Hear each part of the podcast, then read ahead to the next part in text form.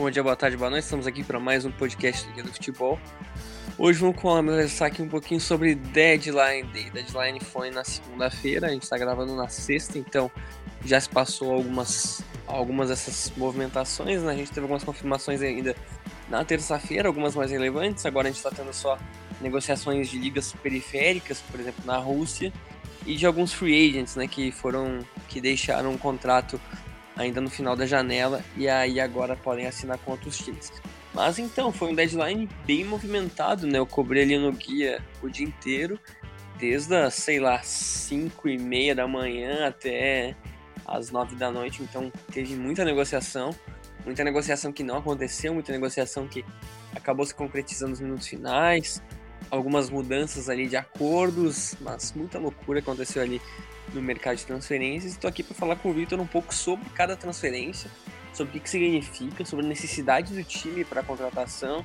A gente vai mencionar várias coisas, né? Vai mencionar também como o clube vendedor também agiu na negociação, se foi uma boa venda.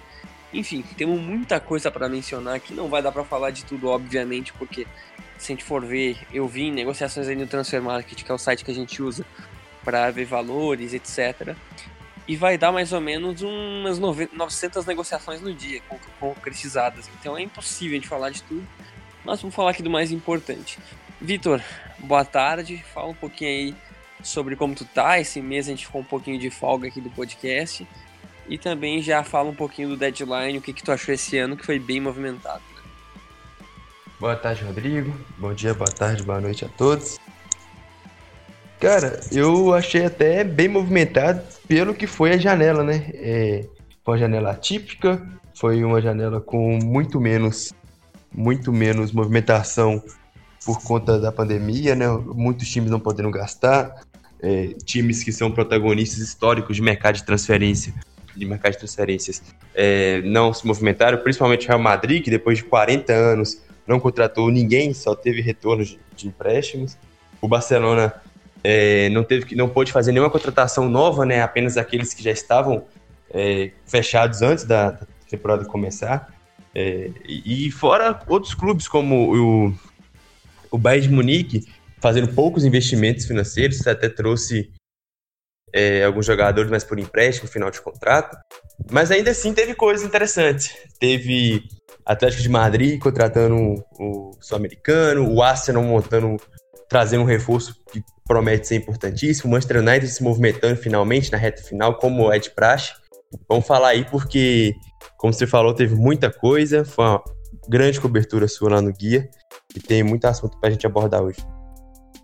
Vamos lá, vamos lá. Tem bastante coisa. Vamos começar primeiro pela grande novela e negociação do dia, né? Porque pouca gente estava esperando e as notícias começaram a sair ali pelo, pelo começo da manhã aqui no Brasil, ali já era quase meio-dia na, na Europa.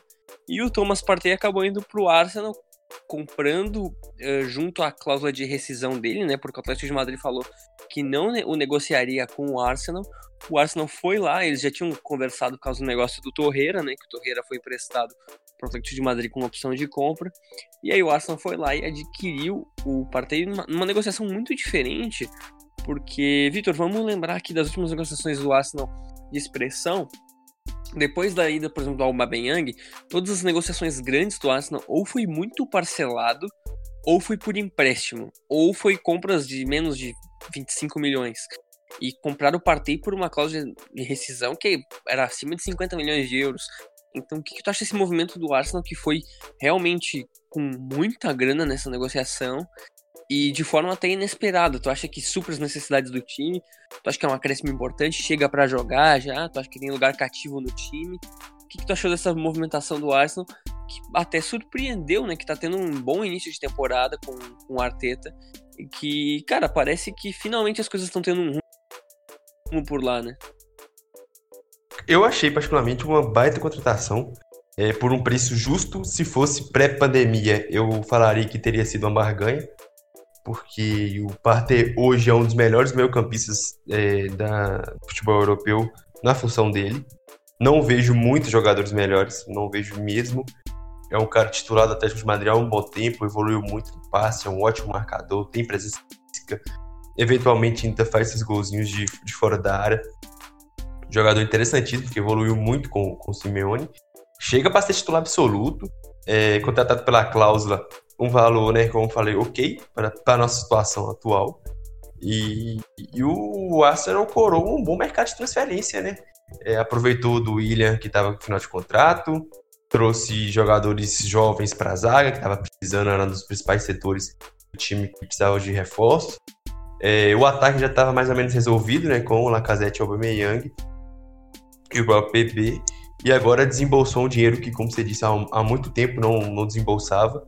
É, o, o PP, principalmente, que foi 80 milhões de euros, mas foi 80 milhões de euros parcelado em suaves prestações nos próximos 4, 5 anos ainda. Então, eu acho uma das melhores contratações do Deadline Day, se não a melhor. É, então, talvez um ali do, do United foi melhor, mas grande contratação, talvez aí do futebol europeu, talvez na, na, na janela, uma das melhores. E o Arsenal contratou só o Partey de negociação grande nessa janela, né? Porque trouxe o Gabriel para a zaga, com 26 milhões, trouxe o Pablo Mari comprando em definitivo junto ao Flamengo, e contratações baratas como o Runarso, que veio para ser goleiro reserva junto ao Dijon, né, islandês. E aí o Cedric Soares e o William, como tu disse, em negociações gratuitas. Então, realmente, o Arsenal gastou muito mais que, que a soma de todas as outras negociações juntas no Partey e parece ter sido uma contratação bem acertada, né? E, então, além disso, o que, que o Arsenal fez nessa, nesse mercado? O Arsenal, no último dia do, da janela, emprestou o Guendouzi para o Hertha Berlim. O Hertha Berlim, além, além de contratar alguém do Uzi, também trouxe também trouxe o Alderete ali para fechar a janela, depois de ter contratado alguns jogadores em janeiro, como o Tossar, que vai vir agora para reforçar o Hertha Berlim. E o que, que, tu achou dessa janela rápida do Hertha Berlim? O que, que tu achou da parte do Arsenal, o empréstimo do Guendouzi?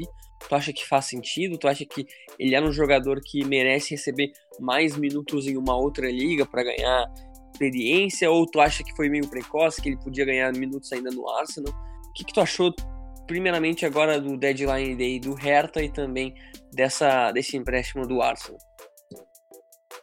Bom, é, eu gosto mais do Guendouzi que a maioria das pessoas. Acho ele um jogador que tem um certo potencial. Acho que é um jogador que pode sonhar com seleção francesa aí no, no futuro. E ele estava fora dos planos do Arteta. Então era mais do que evidente que teria que sair mesmo para jogar. Um cara que não pode ficar no banco. E agora com a chegada do Partey, então ele não teria tempo de jogo mesmo. O problema é o seguinte: a forma como o Arsenal conduziu a saída do Guendouzi. Porque, pensa comigo, é o jogador com o maior potencial de venda do elenco considerando que não faz sentido, é, vamos pensar, é o jogador com mais potencial de venda do elenco que, e que você não vai enfraquecer tanto o seu time. Porque apesar de eu, de eu gostar dele, achar que é potencial, ele não é titular, nunca foi do Arsenal, você tem algumas opções melhores que ele. E aí, você perdeu o Aubameyang, que vale mais, o, o Lacazette, que vale mais, você tá enfraquecendo o time. Então, o Guendouzi era o, o cara mais, é, mais vendável, entre aspas, do elenco, mas ele já foi escanteado desde o início da janela. Foi tentaram é, incluir ele na negociação pelo, pelo Thomas, se eu não me engano, tentaram incluir ele na negociação pelo Aouar e acabou tendo que emprestá-lo para o Hertha Berlim. Achei um, um, uma contratação interessante. É um jogador que pode pode contribuir bem. O Berlim que vem com um bom elenco para a temporada, perdeu é, praticamente ninguém e trouxe alguns bons reforços, inclusive o Alderete é um cara de, de, seleção paraguaia, é um cara que fez boas temporadas no, no base, é um cara que tem experiência por ser porteio Huracan. Acho uma, uma contratação interessante que sai um pouco do, da lógica, né? Um, o cara trouxe um, um paraguaio de 23 anos, então dá uma, uma como eu posso dizer, abre o leque um pouco para as opções, saiu um pouco ali da, das top 5 ligas, que o Hertha explorou bastante na, na janela de janeiro, e trouxe um, uma situação interessante. E principalmente o, o na minha opinião. E só para terminar em relação ao Arsenal, o, o Arsenal não vendeu o Guendouzi, emprestou, não vai receber nenhuma quantia significativa e não conseguiu trazer o ainda, que também era um dos alvos. Então, essa, essa condução do negócio, da saída do Guendouzi, que poderia ter rendido, sei lá, uns 30 milhões de euros, que aí financiaria alguma outra boa contratação que o time ainda precisa, ainda ficou lacunas. Apesar de ter melhorado bem o elenco, ainda ficou lacunas, não pôde fazer, porque não soube conduzir bem a saída do seu, dos seus cinco ativos mais valiosos do elenco. É, concordo, concordo. O Guendouzi foi inclusive um dos jogadores com maior valor de mercado negociado nessa janela e foi o único desse, desse tamanho de valor de mercado emprestado, né? O que é realmente atípico de esperar de um cara que é novo, né? Que, como tu disse, tem um potencial de venda bem grande para qualquer time, né? Eu ouvi especulações de Paris Saint-Germain também em relação a ele, de times que tem, um, que tem poder aquisitivo para contratar, mas não, o Arsenal optou por esse empréstimo. Acho que ele pode se desenvolver no Hertha sim, o Hertha tem um time jovem que tá melhorando cada vez mais, mas também fica aquela coisa, né? Será que ele vai valorizar mais do que ele já ia valorizar no Aston de qualquer jeito? Só se ele for muito bem, né? Então, vamos ver como é que vai, como é que vai ser essa, essa, essa jornada do, do Gendouzi no Hertha Berlim.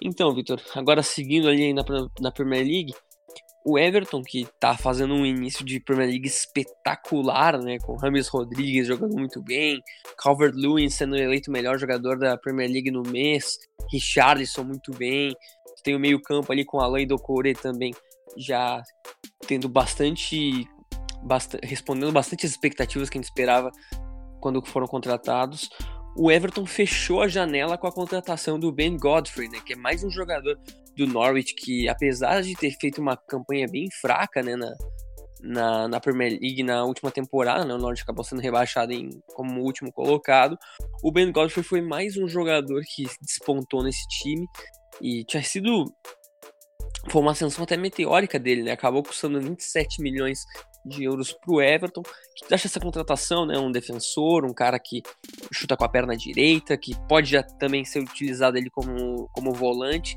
e tem apenas 22 anos, né? Então o que, que tu acha dessa contratação por parte do Everton?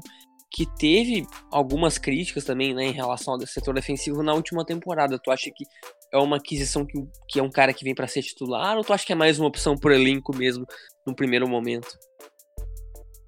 É uma contratação que o, que o, o Everton teria que fazer, porque precisava de mais um zagueiro, que só o Michael Keane e a Remina, é, além do Rogic, mas assim, são jogadores que o, o Ancelotti que o Ancelotti conta, mas ele já tinha pedido um, mais um zagueiro.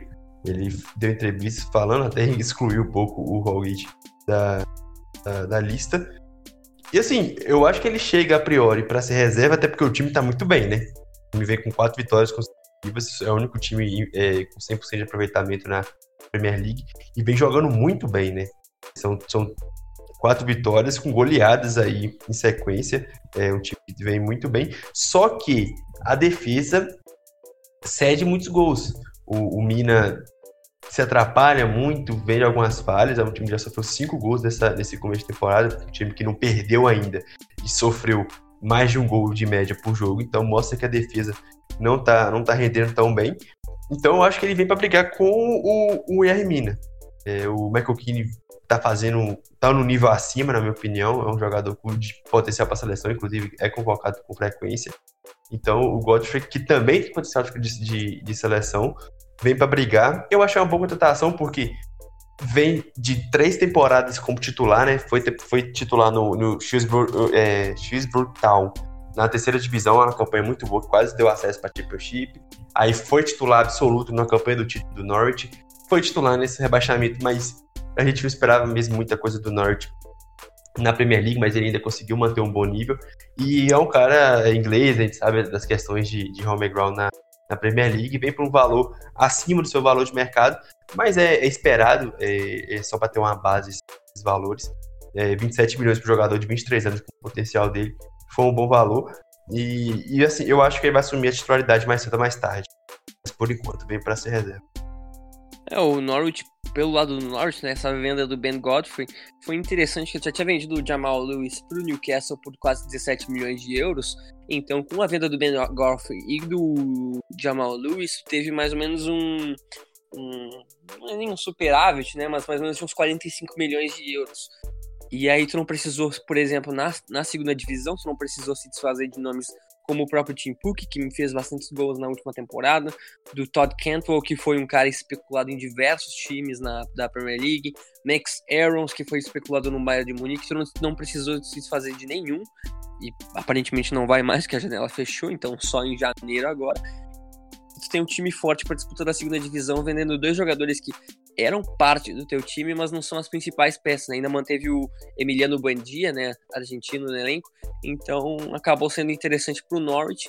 E o Everton, que estava meio que desesperado, precisando contratar mais um jogador para defesa, porque se tiver lesão, a gente sabe que improvisar e chamar pessoal da base na Premier League não é a melhor, a melhor das alternativas, ainda mais um campeonato longo e extremamente complicado.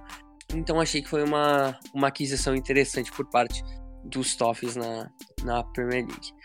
Agora, uma transferência que foi até duas transferências né, em uma só, que foi as mexidas do René na, nessa temporada, né, nesse finalzinho de temporada. Porque estava praticamente certo que ia vender o Rafinha pro Leeds. Rafinha foi muito bem na última temporada, na boa campanha que o René fez na, na Ligue 1, acabou indo inclusive para a Champions League de maneira direta. E o Rafinha já tinha ido bem em Portugal, foi bem no René, só que ele sai por um valor próximo a que ele chegou. E aí todo mundo ficou, pô, que estranho, né? O cara saindo por um valor próximo. Pode ser feito de pandemia, claro, para equilibrar contas. Só que aí logo depois anunciou a contratação do Jeremy Doku, que é um dos jogadores mais promissores do futebol belga. Acho que no podcast que a gente falou da seleção da Bélgica, a gente até citou ele como um dos prospectos mais interessantes dessa seleção. E é um cara que chega num clube que está despontando, mas que não é dos cinco principais clubes da França, que está despontando, claro, está com um, patamar financeiro muito acima, mas contratou um ponta de 18 anos que tem um que tem um futuro muito grande pela frente, que era cobiçado por diversos outros times, né? Então o que, que tu achou dessa contratação do Jeremy Doku, que inclusive está ganhando já convocações para a seleção principal, né? Inclusive foi convocado agora, dessa vez, para a seleção belga. O que, que tu achou dessa, dessa troca, entre aspas, do, do René? É um baita negócio, apesar da, da venda do Rafinha ter sido com um valor menor, né? Como você disse, para o Leeds do que ele chegou. É, ele vinha bem nessa temporada, no, no bom início do, do que subiu de patamar de uma forma impressionante. Mas o Jeremy Doku é um cara que tem um potencial absurdo. Ele é um dos jogadores com mais potencial no futebol belga atualmente, com toda tranquilidade, 18 anos, ele já tem três jogos pela seleção, já marcou gol, inclusive. Titular na última no último campeonato belga pelo Anderlecht, então o cara era titular do maior clube do país. Já vinha fazendo um início de temporada sensacional em 2020-2021, com dois, duas gols, dois gols e quatro assistências em sete jogos. E é muito engraçado que troca jogadores bem parecidos, né? Porque se você olhar no, no na área de atuação, na, na posição de atuação deles pelo Transfer Market, enquanto o, o Rafinha jogou 69, jo 69 jogos pela esquerda 62 jogos pela direita, o, o, o Doku jogou 16 pela direita e 15 pela esquerda. Então, trocou um cara que joga pelos dois lados por outro cara que joga pelos dois lados. Acaba gastando um pouco a mais, mas é, é super compreensível, um cara com potencial incrível. E o Rennes está com dinheiro após, a, após a, a, classificação para, para a Champions League. E promete vir para disputar de novo a outra vaga, disputar vice-campeonato. E quem sabe se tornar um clube frequente, né? Ainda mais que segurou o Camavinga para essa temporada. Então ele basicamente já tem uma grande venda certa para 2021, 2022. Então fez investimentos grandes, investimentos interessantes que eleva o patamar. Hoje o, o Rennes é, é, outro patamar em relação ao que era há 4, 5 anos aí, com sim, nenhuma dúvida. E chega para se meter ali entre Lyon, Marseille e Lille ali como a segunda força. E o Mônaco também, né? Que quem sabe volta. E da parte do Leeds, o que, que tu achou com relação do Rafinha, né? O Rafinha, inclusive, não queria ir pro Leeds, ele queria permanecer no futebol francês, mas acabou, entre aspas, sendo forçado pelo seu agente e pelo, e pelo clube francês a fechar com o time da Premier League. O que, que tu achou dessa adição, né? Mais uma adição do time do Bielsa, que tem feito bons jogos na Premier League, né? Então, o que, que, que, que tu acha desse movimento? Tu acha que é um cara que encaixa no perfil da Premier League e de um time recém-promovido que precisa se reforçar ainda para, não sei se precisa, mas uma adição extra ainda para um time que era de Championship que agora já está na Premier League? Bom, é uma, é uma contratação assim que não me enche os olhos, não acho que vai levar o time de patamar, mas é uma aposta por um valor ok, entende? Você gastou ali menos de 20 milhões de euros por um jogador que fez bo bom ano no, no Sporting, teve uma temporada boa no, no, no Rennes, uma temporada histórica do é um cara que vem aí a, a subindo de patamar, né? Apesar do, do Rennes ser menor que o Sport, mas assim, você melhorou em relação a ligas, podemos dizer assim. É um cara versátil, mas assim, não me enche tantos olhos, mas acho uma aposta válida. Vem, vem para brigar por posição ali com o Elder Costas, com o Jack Harrison, que começaram muito bem a temporada. E é mais uma opção para um ataque que, além de, dos dois, tem o, Poveda, jovem jogador de 20 anos. Tem o Patrick Benford, que começou também muito bem após uma grande championship. E a contratação, a contratação mais importante da equipe, que foi o Rodrigo. Assim, eu esperava que o Leeds iria fazer a última contratação para elevar o patamar. Eu esperava que o Depou chegasse. O Rodrigo Depou da Udinese teve algumas especulações, mas aí estava na casa de 40 milhões de euros, 35 milhões de euros, e aí provavelmente o time não teve dinheiro.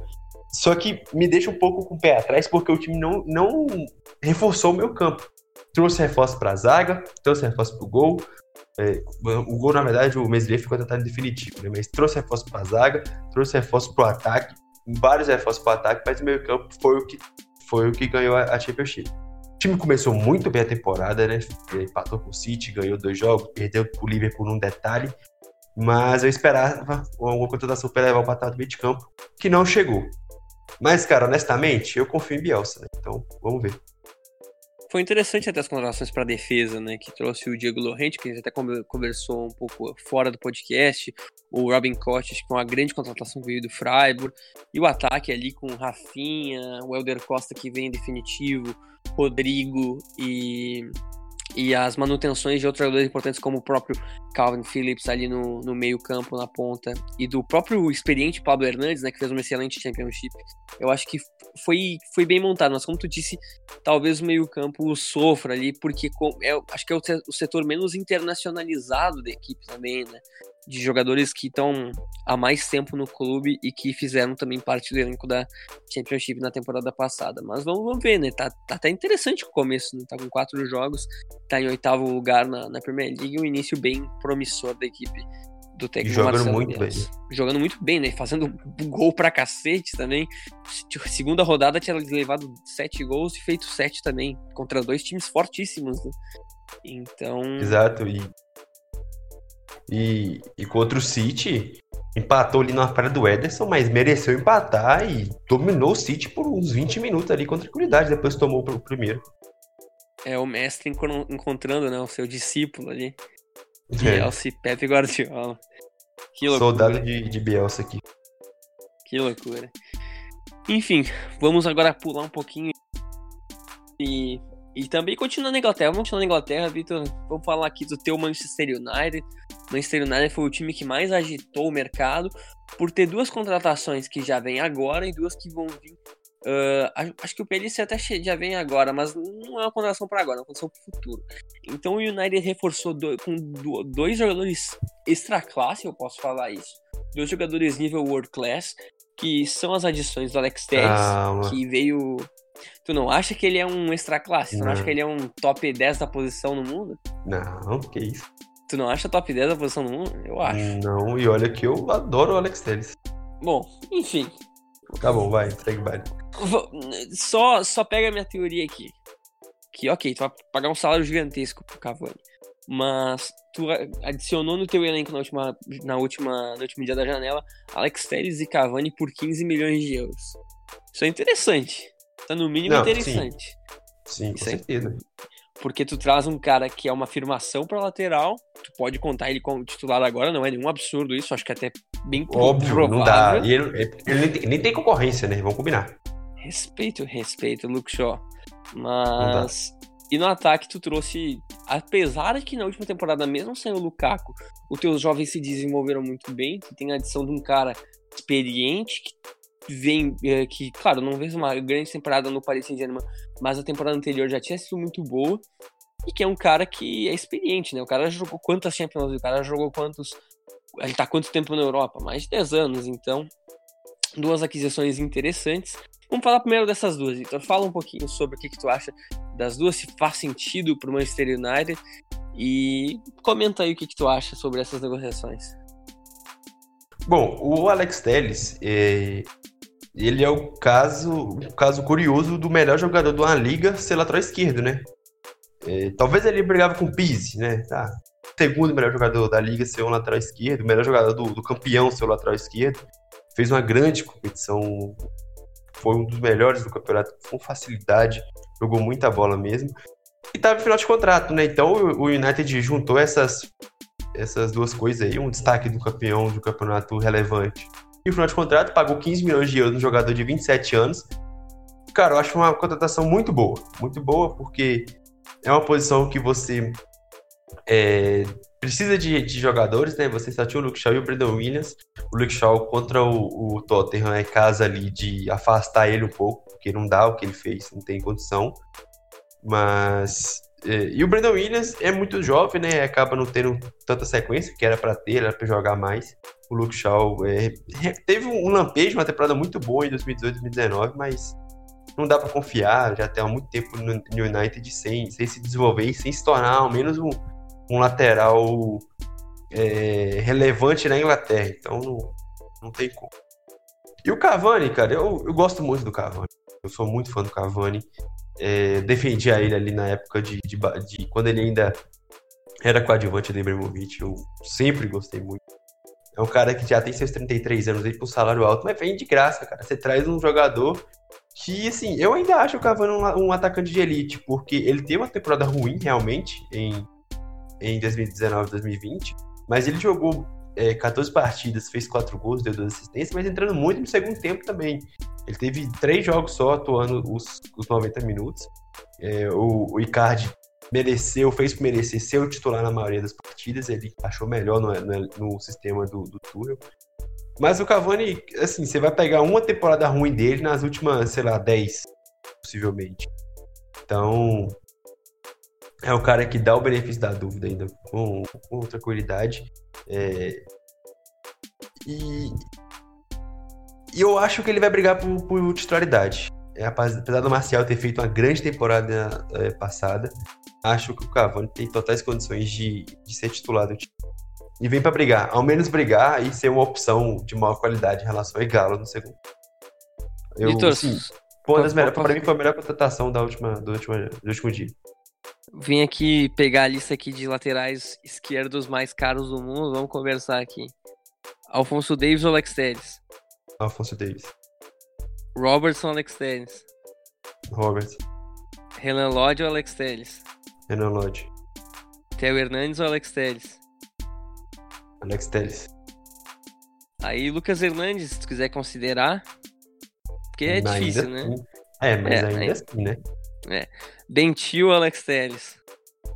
Hum, é, cara, tá é boa. É boa, mas eu vou me dar o braço a torcer e Bentil. Tá, então, aí beleza, a gente já teve, a gente passou um, a gente passou cinco caras aqui, seis caras aqui. E aí depois tu tem o Mendy do Real Madrid, que acho que tu vai dizer que o Mendy é melhor. E aí tu pode dizer o Gaia, talvez do Valência.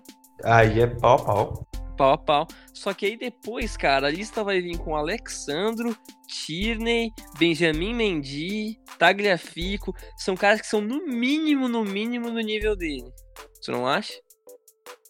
Então, são, são, mas assim, é, nós temos aí seis jogadores acima do Alex Telles, com certeza, então ele já é o sétimo.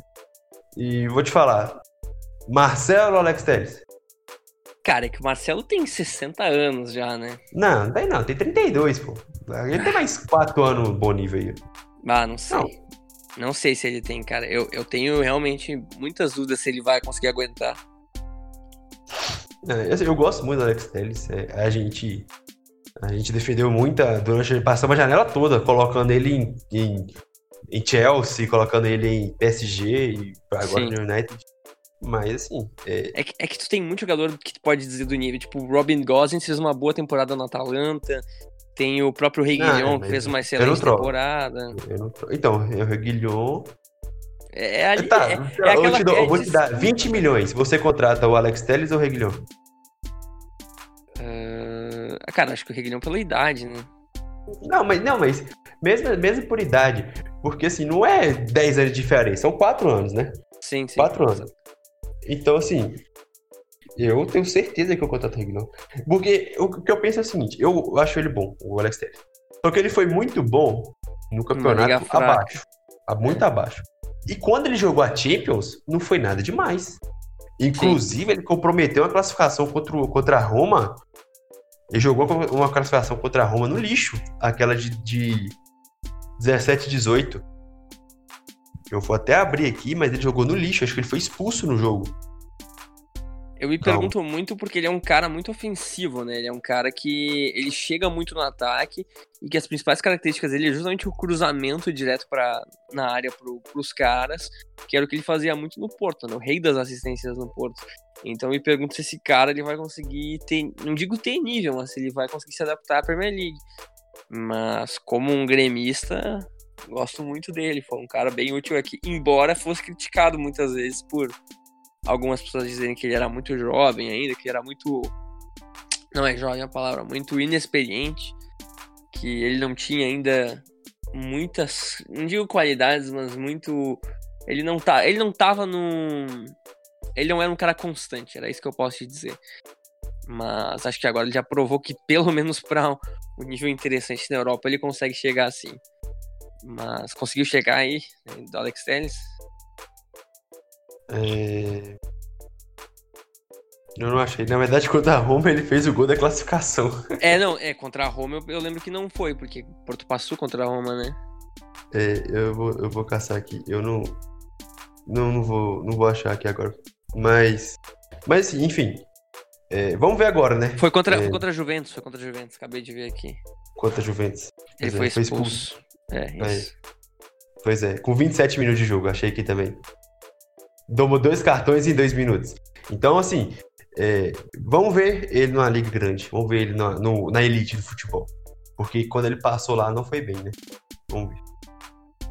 Agora vamos lá, vamos continuar aqui a nossa conversa e falar um pouquinho do uh, rapidinho, né, mas do Pelistre e do, e do Traoré. O Traoré veio da Atalanta por um valor absurdo, né? Vai ser 20 mais 20, pelo que eu vi na negociação.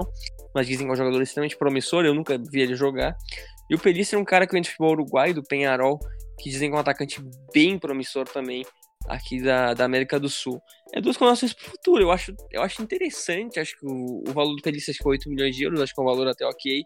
O Traoré acaba sendo um pouco mais caro, mas também é aquele tipo de negócio que tu é como o Real Madrid faz, né? Tu investe bastante num cara que pode te dar muitos frutos no futuro, que tu não pensa para vender, tu pensa para ele realmente ser o teu cara no futuro. Então são duas combinações que talvez daqui a 3, 4 anos a gente possa ter surgindo efeito no, no, no United. O que, que tu achou como um torcedor? Assim, tu acha que foi acertado? Tu acha que o United tem dinheiro para gastar nesse tipo de negociação hoje? Eu, eu achei pelos valores, assim, o, o, o eu achei bem interessante. 8 milhões e meio de euros ali para um clube como o United é um valor bem honesto. É um cara que tem um potencial incrível. É... Bom, eu achei muito bom. De verdade, o Pelistre é um cara que mostrou talento num clube grande. Já sabe, já, já lidou com pressão em alguns momentos da, da carreira, apesar de ser jovem. Então, eu gostei muito. O Amad Traoré, ele é muito hypado, né, cara? Ele é um cara que tem um potencial muito grande, segundo relatos, eu não conheço também. É, me lembra um pouco a contratação do Marcial, que sempre o Marcial chegou com o New United por 60 milhões de euros. Um valor absurdo. E acabou que, que valeu a pena, né? E como 20 milhões, e metade do valor está é, condicionado a objetivos, pelo que falam, pelo que ele pode se tornar, acho que vale a aposta, né? Se não conseguir o Santos, você pelo menos traz aí alguns outros jogadores talentosos para a ponta. Quem sabe? É, e é um, e é um, um jogadores que precisa jogar, né? É, o, não é assim, ser titular, mas ter minutos, agora aproveitando que serão jogos um atrás do outro aí agora de Champions, de FA Cup e Premier League. Então espero que o PC nesse primeiro momento tenha minutos aí para ver o que, que ele pode, pode se tornar. Boas apostas, cara, boas apostas. Eu, pelo valor, eu acho o Pelistre um pouco acima. Agora falando um pouquinho aqui daqueles negócios monte, né, que tu curte bastante ali do Sevilha, que ele contrata jogadores por um valor barato, jogadores com excelente custo-benefício, né, que acabam despontando ali no Sevilha. O Monte contratou no, última, no último dia da janela de transferências um dos nossos jogadores preferidos do AZ, né? O AZ que fez uma era de fantástica, não tinha perdido ninguém até aquele momento. Tinha Coop Miners, Winaldo, uh, tinha o próprio Boadu, tinha vários jogadores no, no elenco que despontaram na última temporada.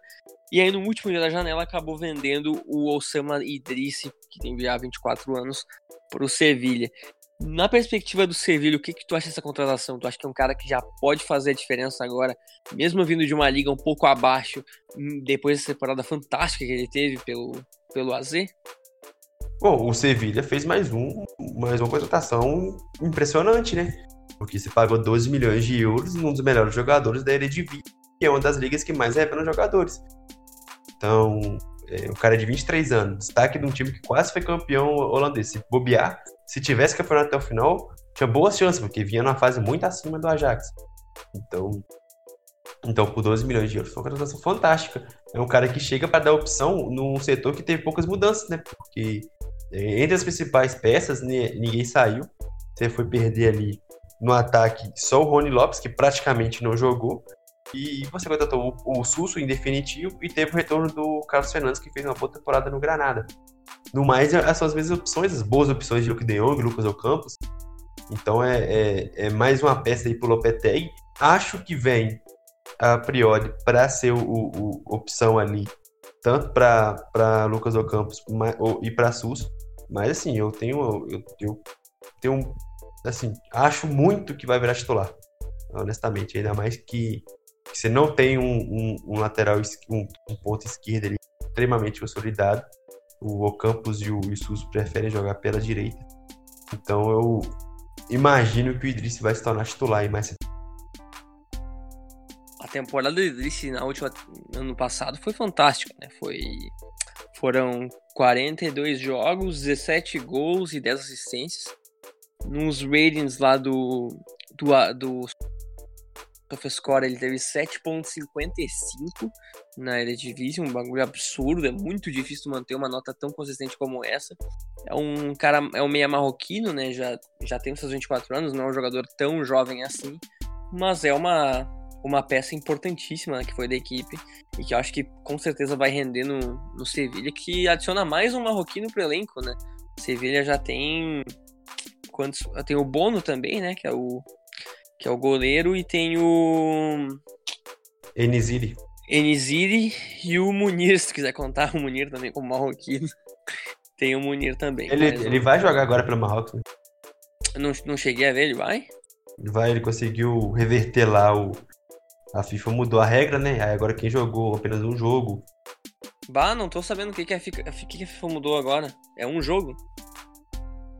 É, então, assim, se o cara jogou pouco, assim, um, um ou dois, sei lá, e com uma certa idade, e ele nunca mais voltou à seleção, ele pode jogar por outro. Entendeu? Aí o tanto que, que ele vai ele vai jogar. Não sei nem se ele já foi convocado, mas certamente ele vai, ele vai jogar. Foi, foi sim. Tava vendo aqui a lista de Marrocos, foi sim. É. Ah, que, que legal, que legal. Ah, interessante é que esse setor ofensivo, ó, colocaram o El Arabi, o Oniziri, o Munir, o, colocaram o Akimi também como, como um jogador ofensivo. E o Labiage, interessante, interessante. E o Enizir não foi Tem... chamado, não?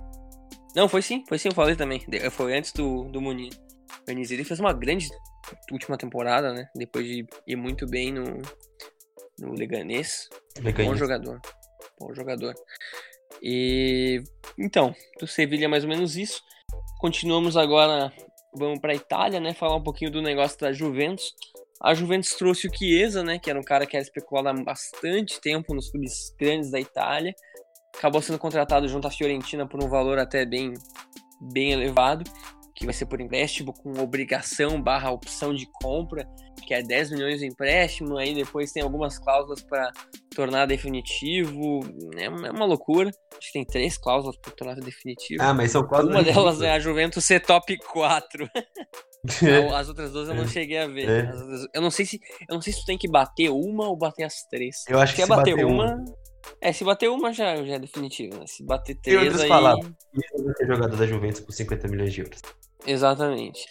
E não contratou o Milik, né? Que era, o, acho que, o grande jogador que tinha sido uh, grande, no caso, a grande contratação que o Juventus ia fazer na temporada, mas acabou melando porque deu um, deu um rolo, não sei se chegou a acompanhar ali, que o Fabrício Romano tweetava todo dia sobre isso, que era uma janela que mexia em três mercados, que era o Milit, tinha o, o Dzeko, e quem é que era o terceiro cara? Da Juventus? Opção para Juventus? Não, não. É que era o, o, o ia para Roma, e aí a Roma liberaria o Dzeko para Juventus, e a Juventus liberaria alguém para outro time. Era, era isso que ia acontecer.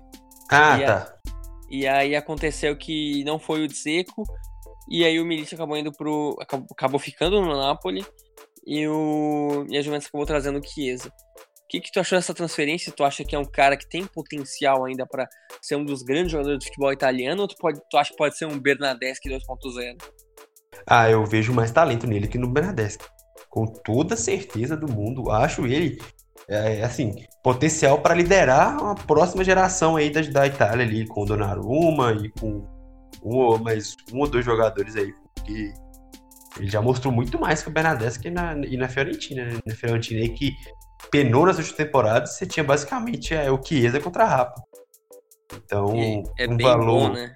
Bem é, bom. muito novo também, um valor justo, cara. Você pensar 50 milhões de euros para um dos maiores talentos do seu país, né? Sendo a Itália, um bom valor, vai ter contratação, cara. Chega para subir o patamar ali do, do ataque.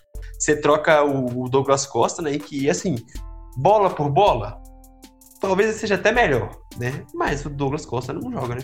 Então, sim você, troca um cara que vai jogar, pelo menos. E é muito bom, né? É, não, ele é muito bom. Ele é muito bom. E como tu disse, a idade dele ainda tá na. Ele ainda tem bastante.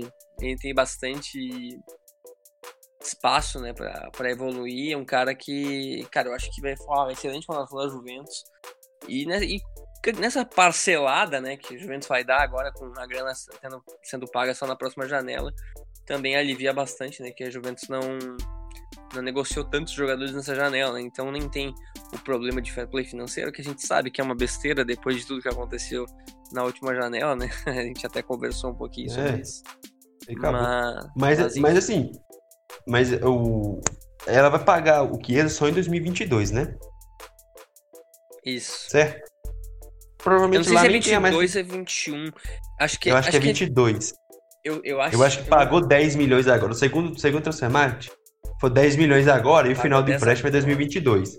Só que aí eles não dão é, então, como certo porque tem essas cláusulas, né? Uhum, sim. E aí vai ser. Mas assim, vai, vai, vai, vai acabar comprando. Acho que vai pagar mais 40 ou mais 50, né? A grana do Kulusevski cai agora? Cai agora, né? Cai, cai. Então, e a mas do Morata é cai na próxima. Cai na próxima? E a do McKinney também cai na próxima se ele for. Pode que a do McKinney é opção de compra.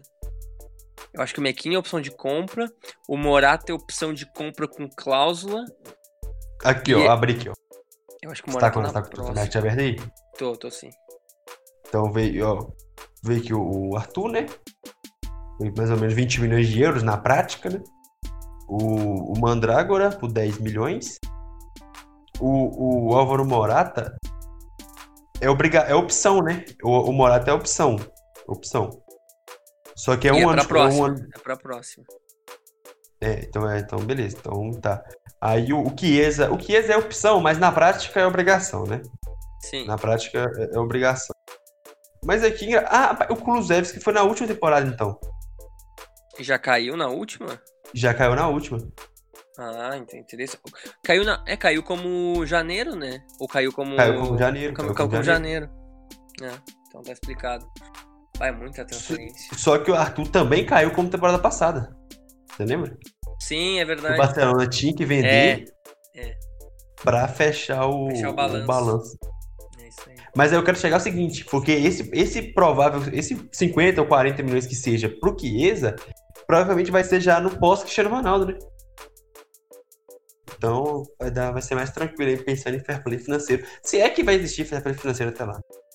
É, ou talvez eles endureçam e, tipo, esses sejam os últimos negócios, tipo, Porque isso aqui é claramente sacanagem, né? Nenhum time faz isso, tipo, não, não, Fiorentina, fica tranquilo aí que eu vou te pagar daqui a dois anos porque eu tô afim, tá bom? Não é assim, né? É. A, Juventus, a Juventus poderia, por exemplo, ter acordado uma, uma 40 milhões com a Fiorentina, mas daí faz, ô galera, vamos fazer assim, eu te dou mais 10 milhões, mas eu te pago daqui a dois anos. E aí, assim, eles vão fazendo. Eles não fazem isso sem querer, é, é, é completamente o Chiesa rompe ligamento, e aí? É, pois é. Entendeu? Aí a Juventus força a ficar em quinto, não vai acontecer, né? né? Fazer um. Vai tancar.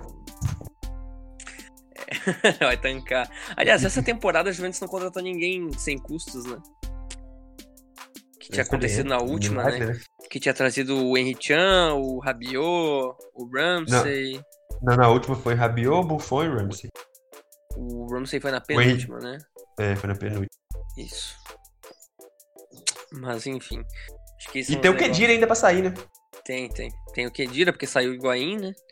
Que já liberou bastante espaço. E saiu o Matuidi também.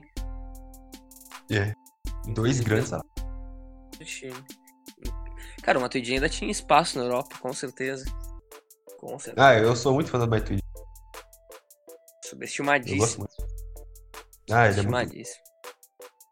Agora, Vamos falar então de Juventus. Vamos engatar Juventus, só que falar da saída de Douglas Costa por empréstimo. Tem opção de compra, que é cada vez mais incomum no futebol mundial. Sem opção de compra, vai pro Bayern. Mas assim, né? Mas assim, se for bem, vai negociar lá. É, porque é um cara que lesionou muito na Juventus. Ele até teve bons momentos, né? Mas um cara que lesionou muito. E ele é mais um desses jogadores que o Bayern pega de empréstimo de time grande. Que aconteceu isso com o Felipe Coutinho na última temporada, aconteceu isso com o Odriozola na última temporada, aconteceu Perisic. isso com o Perisic na última temporada, aconteceu... Teve mais um caso que aconteceu. O Rames. Exatamente, o Ramos Rodrigues, é isso aí. Então o Bayern ele tá nesse modelo de negociação que é, são jogadores encostados ou em baixa em grandes times europeus tu pega pagando um, um valor pequeno, acho que o Coutinho, por exemplo, uns 10 milhões de euros na temporada passada. Ah, nesse caso, acho que o Douglas Costa não foi nada, foi, foi livre. E só que aí tu contratou o Bonassar do, do Olympique Marseille, que tu pode questionar até a contratação, e o Choupo-Moting. então, são claramente jogadores para se tornar a opção do elenco, né, do elenco do Bayern, para engrandecer o elenco. E tu tem mais opções para jogar, seja no seja uh, competições continentais como a, como a Champions League, e seja como tem mais opções também na, na Bundesliga para rotacionar o elenco. Mas aí o que, que tu acha dessas três contratações? Tu acha que realmente melhora o nível? Tu acha que é melhor investir nesses caras do que, por exemplo, dar vaga para um Zix e dar vaga para um, pra um Musiala, uns caras assim da base que estão ganhando oportunidades aos poucos? Tu acha que é melhor comprar, comprar não, mas assinar com o Choupo-Moting por uma temporada ou com o Bol Nassar por uma temporada? O que, que, que, tu acha desse, desse, tipo de negociação do, do Bayern? Então, se fosse qualquer outro time, a gente ia criticar. Exato. Mas como é o Bayern, o Bayern tudo que o Bayern faz dá certo. É verdade. É, é complicado, mas assim, vamos pensar. O, o, o, o Bayern, ele, historicamente, ele sempre tem jogadores é, para ser reserva do seu atacante experientes, né? Sim. Alessandro Wagner, é, o Mandzukic chegou a ser reserva do Lewandowski, que eu acho. Bizarro por anos, né? Bizarro, foi por um bom tempo, entendeu? Então é algo que já é já é tradicional, já é são deles. E geralmente dá certo. Porque esses caras geralmente performam bem, aceitável, entendeu? E, bom, e cara, assim, o Zirkzee, ele é um cara talentoso, um cara com muito potencial. Mas, bicho, você tem peito de colocar o Zirkzee no, no Anfield? Numas quartas de final, um jogo de volta, precisando fazer um gol no Lille? Vitor, oficialmente ele é mais novo que eu. Isso aí é. Poucas pessoas no mundo são mais novas que você, inclusive. Exatamente. Joshua Zirkzee é um deles, nascido em maio de 2001. Pois é, então assim, é, é complicado, cara, você colocar um, um, moleque desse, desse jeito. E, e assim, ele, ele foi bem, mas ele também foi bem numa máquina, né? Colocasse eu lá no ataque lá, eu também faria uns dois, dois ou três gols. Então, é, eu consigo compreender, né? Consigo compreender. E o Chumotinho é um cara que, que quando precisou dele, né? Principalmente na, na Champions, ele, ele fez, participou bem, fez o gol da classificação contra a Atalanta.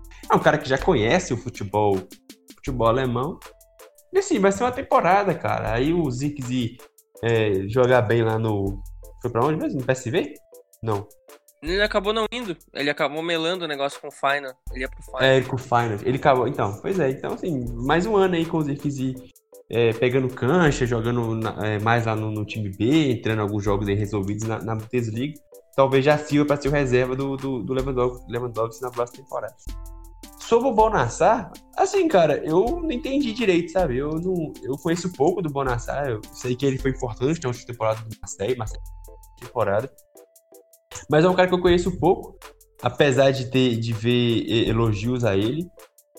É uma contratação assim que eu não consigo entender, porque na verdade eu consigo entender porque você precisava de, de mais opção, você precisava de um reserva pro Pavar, né? Já que saiu o Thiago, aí agora vai ser Kimmich e Goretzka mesmo, não vai ter alteração no meio campo.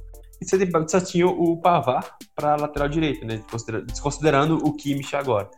Então é um cara para ser o, o, reserva imediato. Mas é, eu esperava uma contratação de um cara mais jovem, né? Mas vamos ver, foi um valor baixo. Se der, se der Talvez tenha sido errada. aqueles negócios casados por causa do Cuisance, né? Que foi emprestado pro Marseille também. É, mas o que também não faz muito sentido, porque se, se você Vamos supor, se para ir pro, pro Marseille você tinha que trazer o Bonassar, você conseguia colocar o. o Sim, qualquer outro time. time. Qualquer é. outro time. Mas é, é bizarro. Ah, e o, e o, Douglas Costa é uma ótima. Sim, sim. Porque assim, é igual. Aí falou, pô, ele não fica saudável, mas ele não veio para ser titular. Ele vai ser, ele vem ali para brigar, brigar com o Coman pela quarta, quarta, para ser o segundo reserva, a quarta opção, né?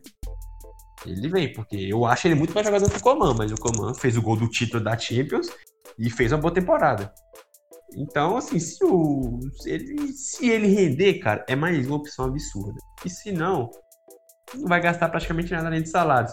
Só que eu tenho uma, uma questão. Você não tem reserva pro Miller.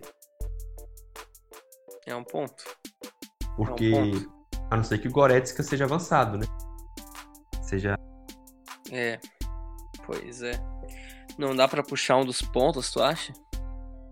Eu não consigo imaginar nenhum deles jogando por dentro. Nenhum. São caras pura velocidade, cara. Puro drible. Sim. Não é como o Coutinho, por exemplo, que pode jogar aberto e, e, e, é melhor pelo meio. Ou o próprio Rames, que pode jogar aberto. É, talvez eles, eles acho que eles vão ter que avançar com certeza no meio campo, caso o Milan não jogue. É, ou, ou, ou faça um 4-3-3, né? É abre mão do, do 4-2-3-1 e faça um 4-3-3. Porque assim, se o Miller machucar, não tem. Eu vou ter que abrir aqui o elenco todo aqui. Porque eu não consigo, não tô pensando em ninguém, cara. Acho que não tem mesmo. E, aliás, só falando, não é, não é de deadline, né? Mas o Bayern também trouxe o Mark Roca, né? Que era do espanhol. Bom, cara, bom. E trouxe por um valor bem inexpressivo, né? 9 milhões de euros é bem, bem pouco por ele. Exatamente, aproveitou que o time foi rebaixado e é um baita reforço, cara. Achei muito interessante, né? De verdade. Novinho Achei também, criativo. Né? Achei criativo, sabe? Sim, 23 anos. E, aliás, tinha trazido também o Nyanzu, né? Até tinha esquecido, cara, que ele tinha vindo é, do Paris Saint-Germain. É o típico negócio de aproveitar da burrice do Paris Saint-Germain. É. é o cara ali que vai ficar na reserva ali uns dois ou três anos e quando assumir, vai assumir para ser titular ali. Talvez o, o próximo, o substituto do, do Boateng, né? É, com certeza. Quem já tá com 32. Eu vou até conferir aqui, eu quero o primeiro. Cara, que elenco a gente... bom, bicho, pelo amor. É, não, é triste, cara. Acho que, eu acho que é o elenco mais completo do mundo. Né? Pra mim é do Real, mas o. Pode ser, pode ser também. Mas o. o eu acho que o do Bayern, o Bayern tá... o Bayern é mais melhor. pronto também. É, o. Assim, você pega os, os 20 primeiros jogadores do Real são melhores. Comparar os 20, mas aí o, o Real é mais profundo. Tava conferindo aqui as saídas do Paris Saint-Germain essa temporada. Perdeu o Loic Membisso pro Nottingham Forest, não quis renovar. Nianzu Bom pro jogador. Bayern, não quis O Nianzu é, é futuro outro. Quem é outro? Alchiche pro Saint-Etienne, de graça. E aí perdeu também o... Acho que só o Calimoendo, mas o Calimoendo foi por empréstimo pro, pro Lan. Mas não sei se tem opção de compra. Mas enfim, mais uma temporada que o, que o Paris Saint-Germain despeja os seus, seus jovens. Uh, tu conseguiu pensar em alguma, algum jogador para substituir o Miller? Não tem. Abri aqui, só você colocar o Musiala. É, não. O Musiala é dois anos mais novo que o o Musiala tem quase idade do meu irmão, isso é chocante. Não, o meu Musiala, o Musiala nasceu em 2003, mano. Não, não dá. Não dá. Não dá. Mas enfim, vamos continuar aqui. Vamos já engatar para esse Gerona, Vitor. Já que a gente já tava tirando sarro ali dos caras que conseguem perder todo mundo possível na janela. Paris Saint-Germain no último dia da janela não fez burrice e trouxe o Danilo Pereira. Por empréstimo com opção de compra ou com Acho que é com obrigação de compra, né? É, é obrigação, certamente. Ou é aquela obrigação bizarra que com certeza vai virar obrigação, né? Mas enfim, o Danilo é um minutos. cara que é. É, se ele respirar em Paris, ele é adquirido. Mas o Danilo Pereira é um cara que fez boas temporadas pelo Porto e aí, além disso, tu adiciona o Rafinha, que foi um negócio bem aleatório, que ninguém tava esperando, de graça, né? Parabéns, Barça. Então, tu tem Rafinha e Danilo Pereira como as, as suas aquisições do final da janela, né? Tu já tinha trazido antes deles o Moisiquinho, um dia, uns dois dias antes, que chega para ser mais uma opção no ataque para reserva, que é um cara extremamente jovem ainda e o Florenzi, né, para lateral também. Então, o que, que tu achou desse mercado do Paris Saint-Germain, mais falando do deadline? O que, que tu achou de Danilo Pereira, que é um cara que tu acompanhou bastante ali no Porto, né? O que, que tu achou dessa combinação principalmente? E também um pouquinho do Rafinha, que também tu acompanhou um pouquinho ali no Barcelona. Ah, o, o assim. É, vamos primeiro pela boa contratação, que foi o Danilo Pereira, né? Paris Saint-Germain não podia gastar. Vamos ficar assim, porque tudo tem limite também, né, meu amigo? Não dá para ficar também. Tem é... que mentir um pouco, tem que, tem que é... ficar, pegar leve um pouquinho, né? Tipo... É, não dá para ficar pisando a cabeça da FIFA assim toda hora e ficar aceitando sempre, não é possível, né? Uma hora ia, uma hora podia a casa cair, né? Aí eles deram uma, uma despistada nessa temporada, gastou só entre as 61 milhões, mas 60, 50 foi no, foi no Icardi. E aí ele é, não, não recebeu muito transferência, mas liberou absurdo de salário, né? Com Cavani, com o Thiago Silva. Vamos lá. O Daniel Pereira é um bom jogador, certo? Muito bom jogador. Ele era dos melhores da, da, do país, do futebol português. É capitão do Porto, titular de seleção, etc. Só que você tem um cara, para mim, que é muito redundante a ele, que é o Gueye. Entendeu? E, e, o, e o Gay tem 31 e o Padre Pereira tem 29 anos. Então, assim. Sabe, é, é uma coisa que não, você vai ter dois jogadores muito parecidos e que de idade elevada, entre aspas, né? Ainda tem alguns anos aí, mas não é como se você trouxesse um jogador tipo o Roca. Entende? Sim, sim. Ele se tivesse trazido o Roca, aí era diferente. Porque ele poderia ser, em tese, um jogador reserva do Gueye, seria jogadores diferentes, né? Bem diferentes. Mas é para a mesma faixa de campo. Aí você traz jogadores bem parecidos. E... Mas é um bom reforço, é um bom reforço. É, vamos ver. O, o Gueye foi bem no, no, no Paris Saint-Germain, foi importante no Paris Saint-Germain na temporada. E... Mas é, bom. Você perde muito jogador jovem para trazer esses caras. Não vão levar o patamar do time, sabe? Não vai. Ficar um, é um bom time, um ótimo time, mas não, não sobe o patamar. E o Rafinha é a mesma coisa. É... Ele vem para jogar pouco, provavelmente. Ele não vai ser titular, ele não vai ser o primeiro reserva, ele não deve ser nem o terceiro reserva desse meio-campo, porque ele briga por posição com o Draxler. Se for jogar nas contas, tem o Di Maria acima dele, tem o Sarabia acima dele. Então, vem para jogar pouco, mas foi de graça, então qualquer coisa que ele fizer aí já vai ser algo a mais para o em relação não gastou nada com ele. Achei a contratação assim, meio. Tipo, tanto faz, sabe? Não, não, não vai fazer diferença alguma, cara. Eu, eu, eu não consigo imaginar o Rafinha sendo titular do Paris Saint-Germain em momento algum. Pra ser honesto, em momento algum. Acho que vai ser gay. Titular eu acho que não, mas ele vai, ele vai ganhar aqueles minutos que o Paris Saint-Germain vai dar para ele. É, e vai deixar de jogar com o moleque para jogar com o Rafinha. Óbvio, e ganhando um salário que deve ser 10 vezes o que o moleque ganha. É, pois é.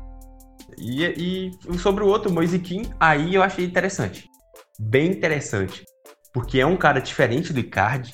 É um cara mais rápido que o Icardi. Um cara que já mostrou ter faro de gol, fez uma média de gol muito boa na Juventus.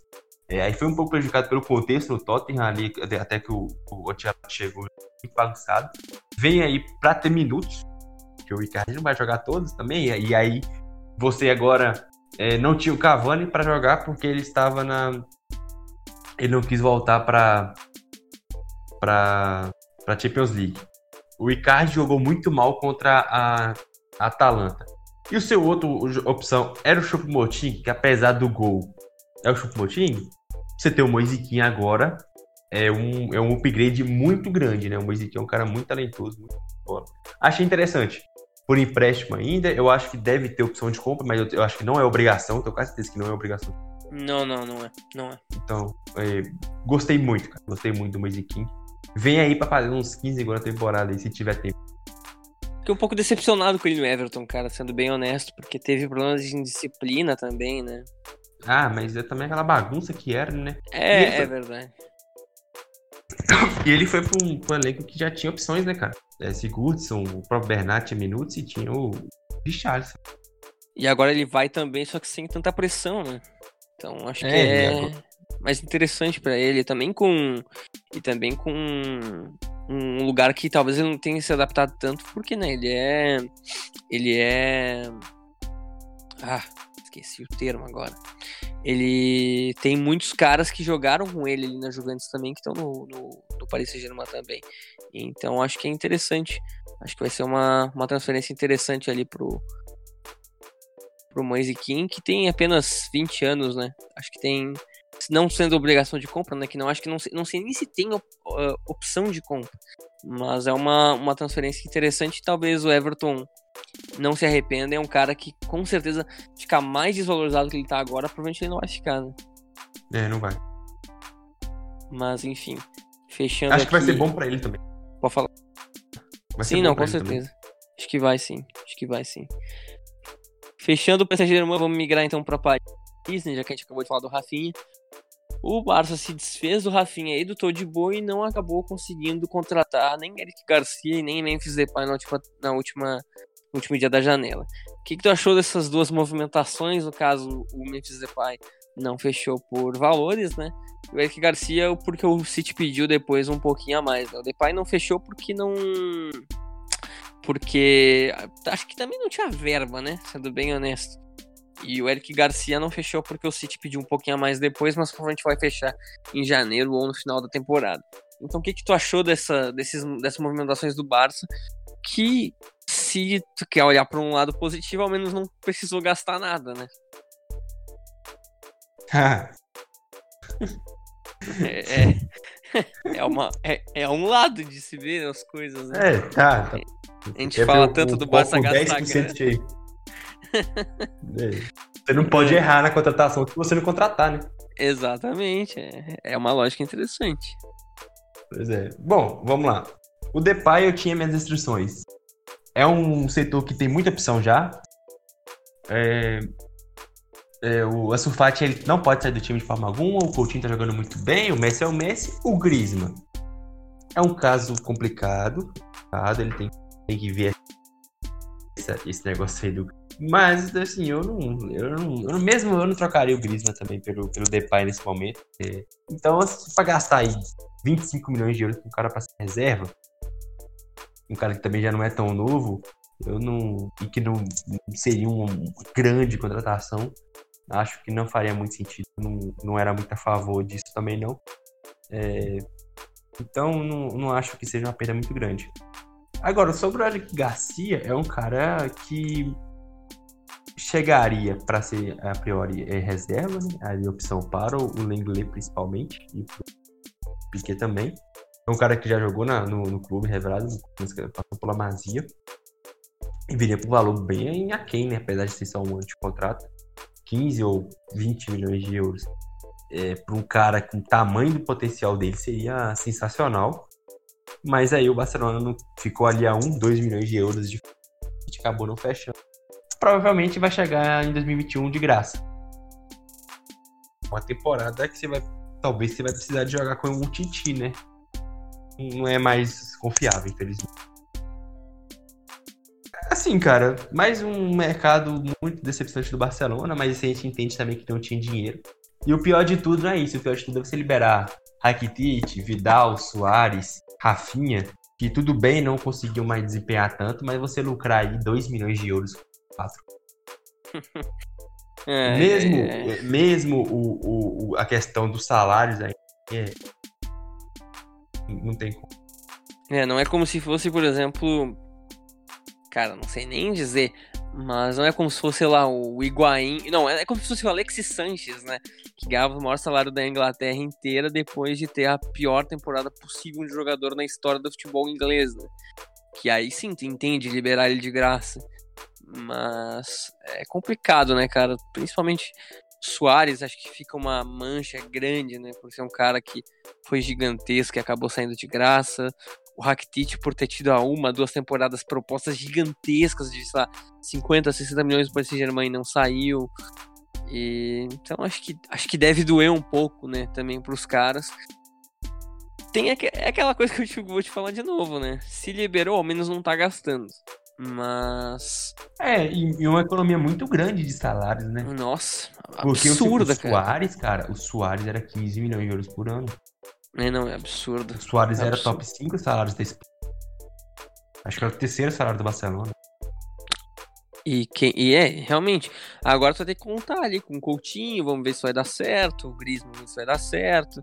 Porque assim, não é como se o elenco do Barcelona fosse uma merda também, né? A gente não pode Não, não é, assim. não é nunca. A gente conversou no, no podcast sobre a saída do Messi. E também não é também como se, por exemplo, se o time do. Claro, o time do Barcelona tem muitas lacunas, óbvio. Mas agora mudou técnico, vamos ver se mudou mais. Vai mudar a presidência. Então vai mudar algumas coisas também internamente que talvez su, su, uh, vão, su, vão surtir mais efeito do que uma contratação do Memphis Depay, por exemplo. Sim. É, eu, eu, eu penso assim, o Barcelona precisa de jogadores que evoluem, que subir de patamar. Não teve nenhuma, né? Apesar de que eu acho que foi uma melhora tava, na né? lateral direita, né? É, não, então, é, então, eu vou chegar aí. O Dest é uma melhora, porque o Semedo, assim, não é um péssimo jogador, mas não deu certo, cara. Isso aí também acontece foi uma contratação certa. Ele foi, fez uma ótima, ótima temporada na, no Benfica. Ele fe, faz boas apresentações na seleção portuguesa, mas não deu certo. Isso aí acontece também, entendeu? Aí, e também não tinha como gastar, porque as finanças do Barcelona foi muito grande, foi estão muito afundadas e a pandemia também afetou principalmente o clube, o depende muito de bilheteria essas coisas, mas é, pelo menos liberou, né, muito de salário e terminou com um saldo positivo aí de 3 milhões, alguma coisa assim. Então vamos ver, a próxima temporada promete ter uma revolução um pouco maior, né? E se o Messi realmente sair, eu aposto com você que vai vir, vai chegar ao menos, ao menos aí um, uns dois reforços. De... Sim, sem dúvida, aí, também acho. Teve o Pjanic, né? vamos ver se ele... É verdade, é verdade. E, cara, querendo ou não, né? Vamos, vamos ser bem honestos a gente falou tanto de La Macia, de colocar os jovens para jogar, acho que é isso que vai acontecer, né? Até o Rick Puig que o Coleman colocou ali como uma peça negociável para empréstimo, é um cara que, querendo ou não, vai estar no elenco. Tu vai poder dar minutos para ele. Fora os outros, outros guris que a gente sempre comentou, né? Então, eu acho que, querendo ou não, vai ser meio que uma coisa que o Chelsea aconteceu na última temporada, que não contratou, não tinha dinheiro e, no caso, não tinha dinheiro, foi bloqueado pela FIFA, pela UEFA para não contratar, e aí poupou uma grana absurda, e mesmo assim teve resultados acima da última temporada, mesmo não contratando ninguém, só com jogadores que voltaram de empréstimo e jovens da base. Então o Barcelona pode um pouco por esse lado também, né? Encarar isso como uma mudança, né? Um, uma mudança de ciclo e acho que melhor que tudo não perdeu o melhor jogador da, da, da, tua história então. Então acho que poderia ser bem pior essa janela do Barcelona inclusive. É, se o Messi saísse seria catastrófico né? ah não tá porque ele sairia ele sairia e o, e o clube ainda, ainda assim não conseguiria contratar né?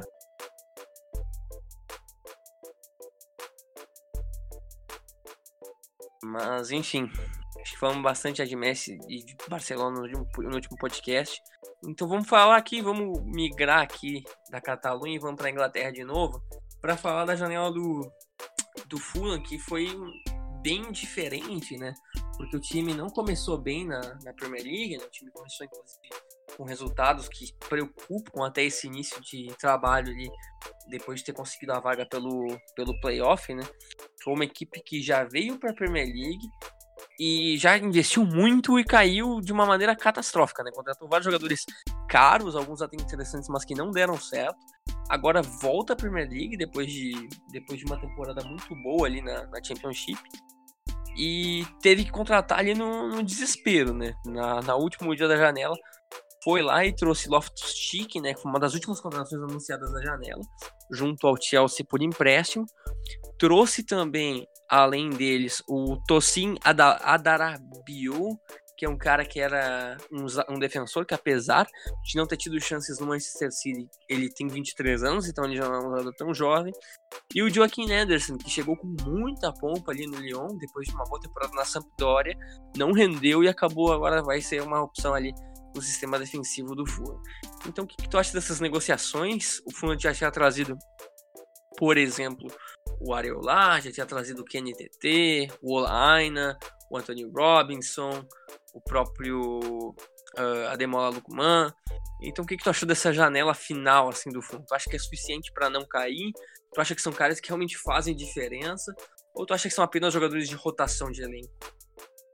Bom, eu acho que não vai ser suficiente para não cair, mas pelo menos agora foi um pouco mais um pouco mais racional, né? Não saiu contratando a doidado, igual foi na última vez que estava na, na e, e o Scott Parker viu que o problema era na defesa. Porque foram muitos gols sofridos no início do da, da campeonato. Tomou quatro gols do Leeds, por exemplo. Três gols do, do Arsenal. E assim, era uma peneira. Trouxe alguns reforços aí. O, o, o Adarabioio é um cara que é, tinha, era muito promissor no início de carreira, acabou não virando. Mas é uma aposta válida. O Anderson foi muito bem nessa Pidória, né? Não foi tão bem no. Então vamos aguardar. E o Loftus Cheek eu acho interessante. É, ele foi bem no, no, Chelsea com o próprio Sarri. Acabou perdendo um pouco de espaço ali, com ele sofreu uma lesão um pouco mais séria na época do, do Lampard. E agora ia ficar sem espaço, né? Então, no, entre não jogar é, no time bom, é melhor jogar no time, no time ruim, até para não perder um pouco de de sair do radar da seleção, né?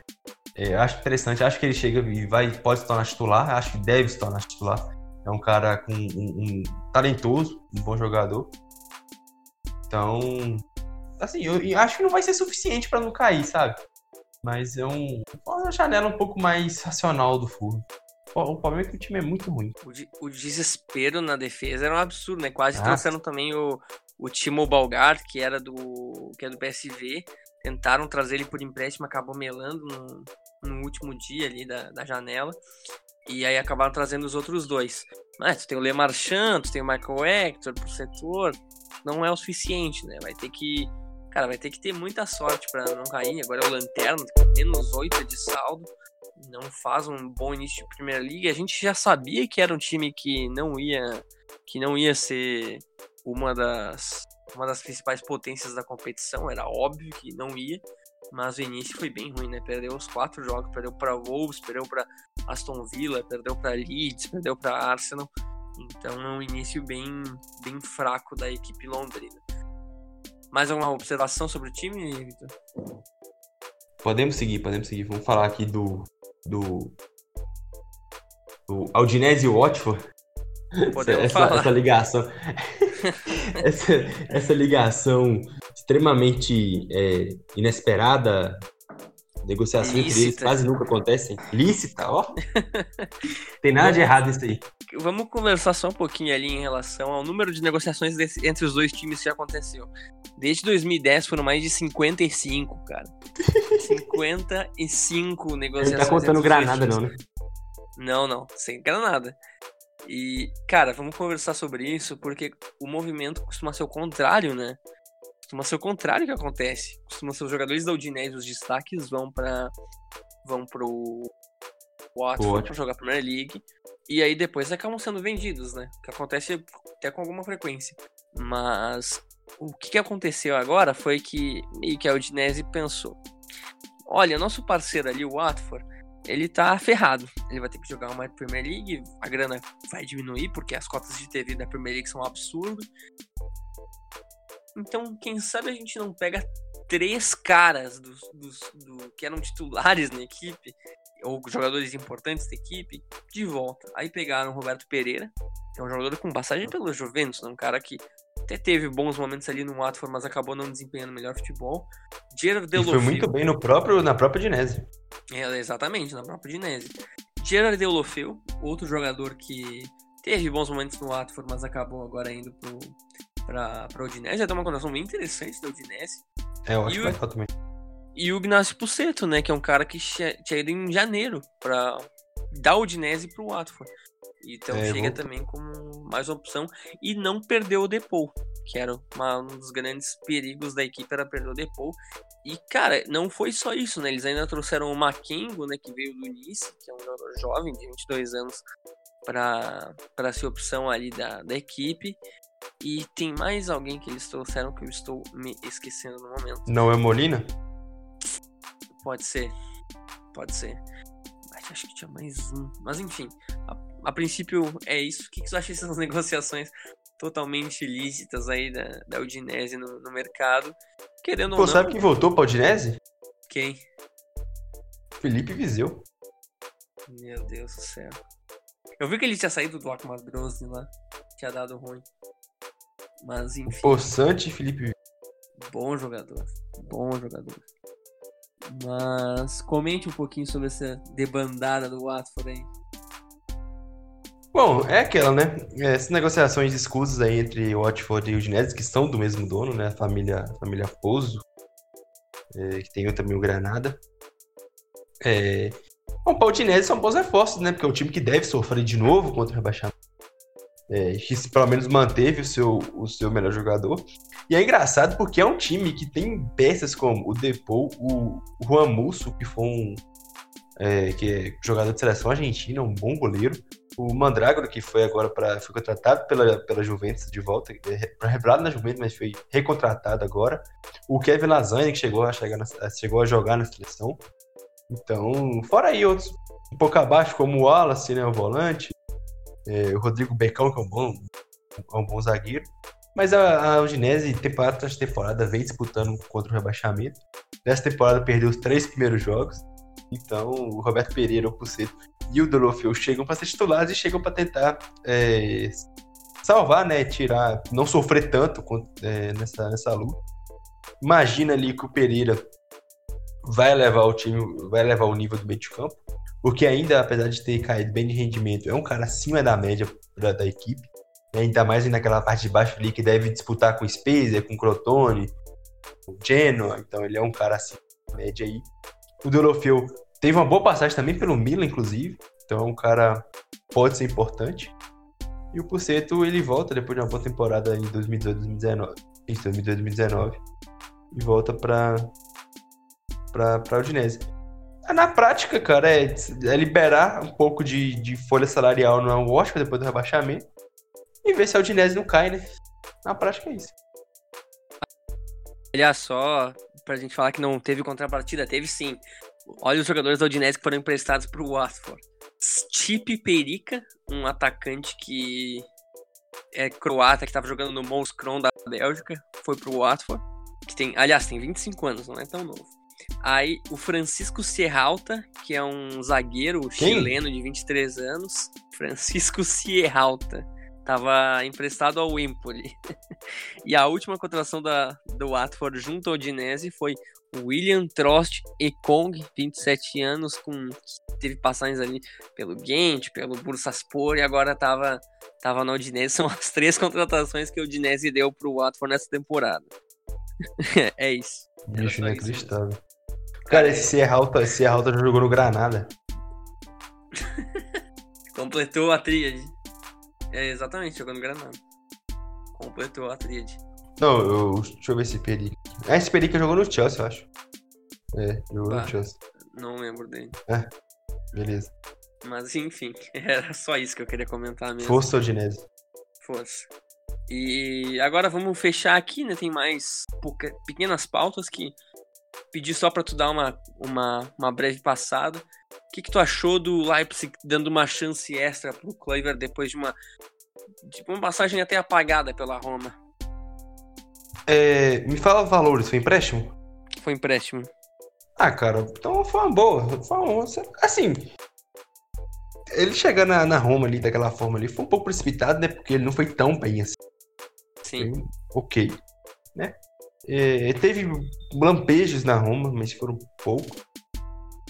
Vamos ver, ele vai agora para um para um contexto que favorece, né? Um contexto de times, muitos times, muitos jogadores jovens, um contexto de um time muito bem montado pelo Nagelsmann. Vamos ver, é, é assim, é a chance também para ele despontar, nem que não nem que não fique, né?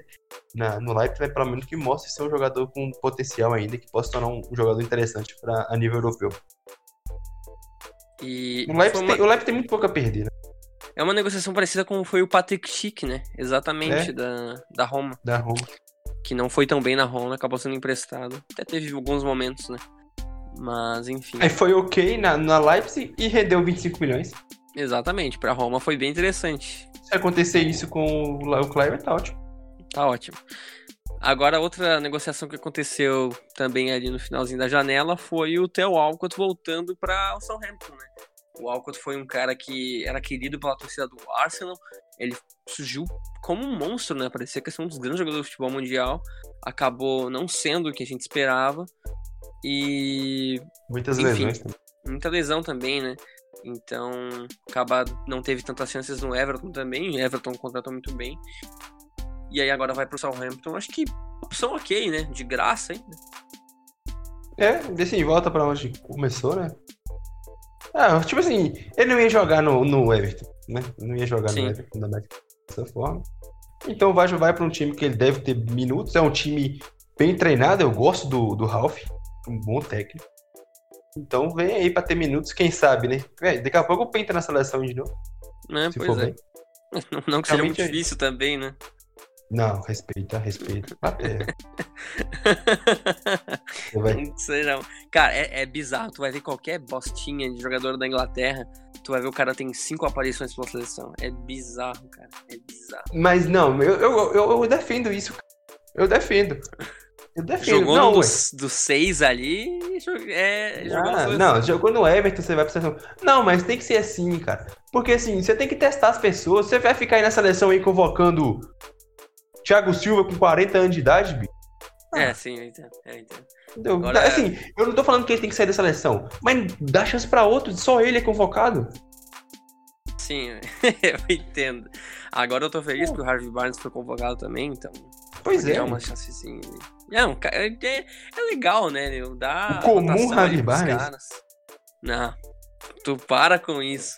O excelente Harvey Barnes, eu gosto muito dele. Mas enfim.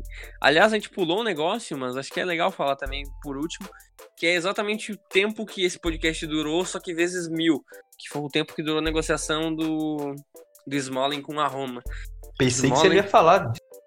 Cara, Smalling na Roma finalmente foi anunciado. Foram 15 milhões de euros mais 5 milhões de em cláusula. E tu viu qual é a cláusula? Não a Roma ser campeão da Champions. Enfim. Eu gostei que. Cara, a negociação tava demorando tanto, né? Tipo, os caras arrumando cláusula, colocando milhões a mais. Imagina o momento que a Roma falou: não, não, se a gente for campeão da Champions, mais 5 milhões de euros. E o United, não, não, tem chances, com certeza. E aí fecharam o negócio. Acho que acabou sendo bom para todo mundo. O Smalling queria realmente ficar na Roma. O United é um, tem mais um zagueiro, com, não digo confiável, mas um cara que tava com boa moral depois da boa passagem para futebol italiano. Mas acho que acabou sendo bom para todo mundo. O Smalling ficou 10 anos no United, né? Muito tempo. E então, acho que é interessante, né? O que, que tu achou dessa negociação para os dois lados? Então, é aquela coisa. O United queria vender, o, o Smalling queria ir e a Roma queria comprar. Então, um valor ok, né, também, porque o Smolly já tem 30 anos. É, só um ponto, ele, ele, saiu, ele saiu com piada, depois todo mundo viu que não é essa piada que pintaram, né? Talvez a culpa seja de, do, de, de, um, de, um, time, do sistema defensivo e do lugar que ele tava, né? Porque o Maguire foi um dos melhores, talvez o melhor zagueiro do futebol inglês, agora já tá sendo, tá sendo criticado. Tu vai, é. o, tu vai vendo negócios assim, né? Cara, sei lá, eu acho que vale muito. É, se você gasta. Também, né? É, se você gasta 160 milhões de euros em, em Maguire, Lindelof, Bailey e nenhum deles resolve seu problema, o problema é você. Exatamente. Né? E quando é. o Smalling jogava do lado do Phil Jones, é difícil tu pedir alguma coisa também, né? Ainda mais porque se fosse Sir Alex, o Smalling teria sido é, FIFA, FIFA Pro né, da temporada. Sim, seria mesmo. Ah, seria mesmo. Novo Ferdinand. Então, assim, é, pois é. Mas vamos lá. É, vamos lá. O, o Smolly não, foi, não é o Ferdinand. Tudo bem. A gente sabe, ele, ele teve seus altos e baixos, teve muitos baixos também, mas teve alguns bons altos. Foi, foi um jogador regular de seleção também por um tempo. É, eu, eu era a favor da venda, como falando como torcedor, porque assim, apesar de ele ter ido bem na Roma, cara, não é ele que vai resolver o problema do sistema defensivo. O cara que tem que resolver é o Maguire. Cara, o Maguire custou 90 milhões de euros, 80 e tantos milhões de euros. O Maguire tem que ser a solução da zaga. Ele que se vire, se vire, não quero saber. Ele tem que se, se resolver o problema da zaga. Ele custou 85 milhões de euros. Ponto. Então, e eu não vejo o Lindelof, o Bailey é, piores que o Smalling. Acho assim, vai ter temporada ali como a passada, que o Smalling foi bem melhor. Mas também vai ter temporadas quando o Lindelof estava no Benfica, por exemplo, na, na primeira temporada dele no, no, Manchester United foi bem também. O Bailey na primeira temporada de United foi muito bem, foi o melhor zagueiro do bem. E, e tava os Small lá ainda. Entendeu? Então, assim, foi uma boa venda, cara, no final das contas. Assim, é, a gente não pode achar porque tudo foi bem lá, o cara saiu do time e vai bem, que tinha que ficar, entendeu? Isso vale pro, cara, isso vale pro Soares no Atlético de Madrid.